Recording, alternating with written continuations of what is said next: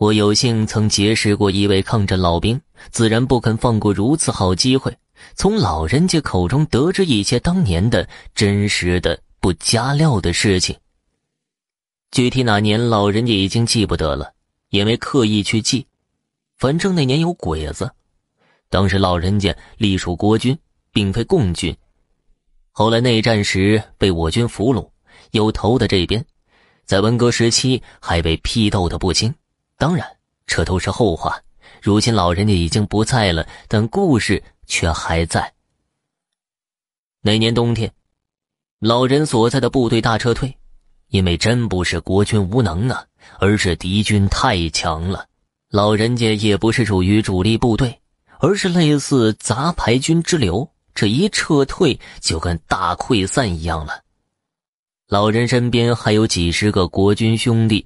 乱哄哄，如无头苍蝇一般，也不知道该往哪儿跑了。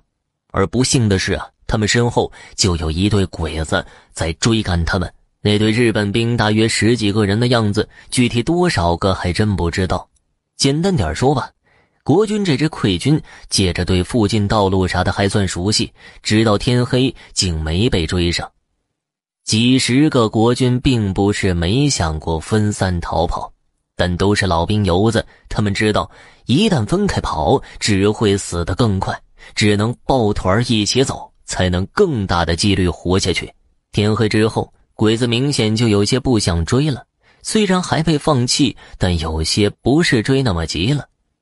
而国军兵油子们立马抓住机会四处乱绕，跟鬼子玩起了捉迷藏，三转两转的就给鬼子领到一个破庙跟前了。他们的想法是啊，鬼子晚上发现个能住的地方，就很可能安营扎寨住下不追了，而他们就能轻松的逃走了。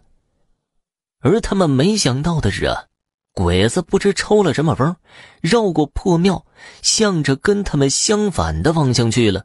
而国军此刻已经爬上了一个比较高点的小土山，很清楚的看到一队鬼子过了破庙，跑庙后的树林去了。也不知道遇到了什么，乒乒乓乓打起枪来。一开始啊，国军还以为鬼子跟另外跑乱了的友军遭遇了，正想着是不是回头捞一把，不被友军，就被自己这队人能够更加的安全。可是后来听枪声，不像是在打仗，反而像是瞎放枪。这下国军弟兄们彻底懵了，不知鬼子自己跟自己玩什么游戏。国军也没空跟鬼子玩什么哑谜了，直接绕下土坡走了。后来鬼子再也没追上来。后来溃军们再次整编，又回到这一带。老人家与当时一起逃出来的几个老兵被编入这支部队，驻扎在此地。几个老兵谈起当初在这里的经历，都很纳闷，当时鬼子是怎么了？于是找机会又去看了看。发现庙后的树林其实是片小坟地，里面没有战斗的痕迹，只在几棵树上发现鬼子枪打出来的痕迹。再后来呀，听附近乡民说，这个破庙很邪乎的。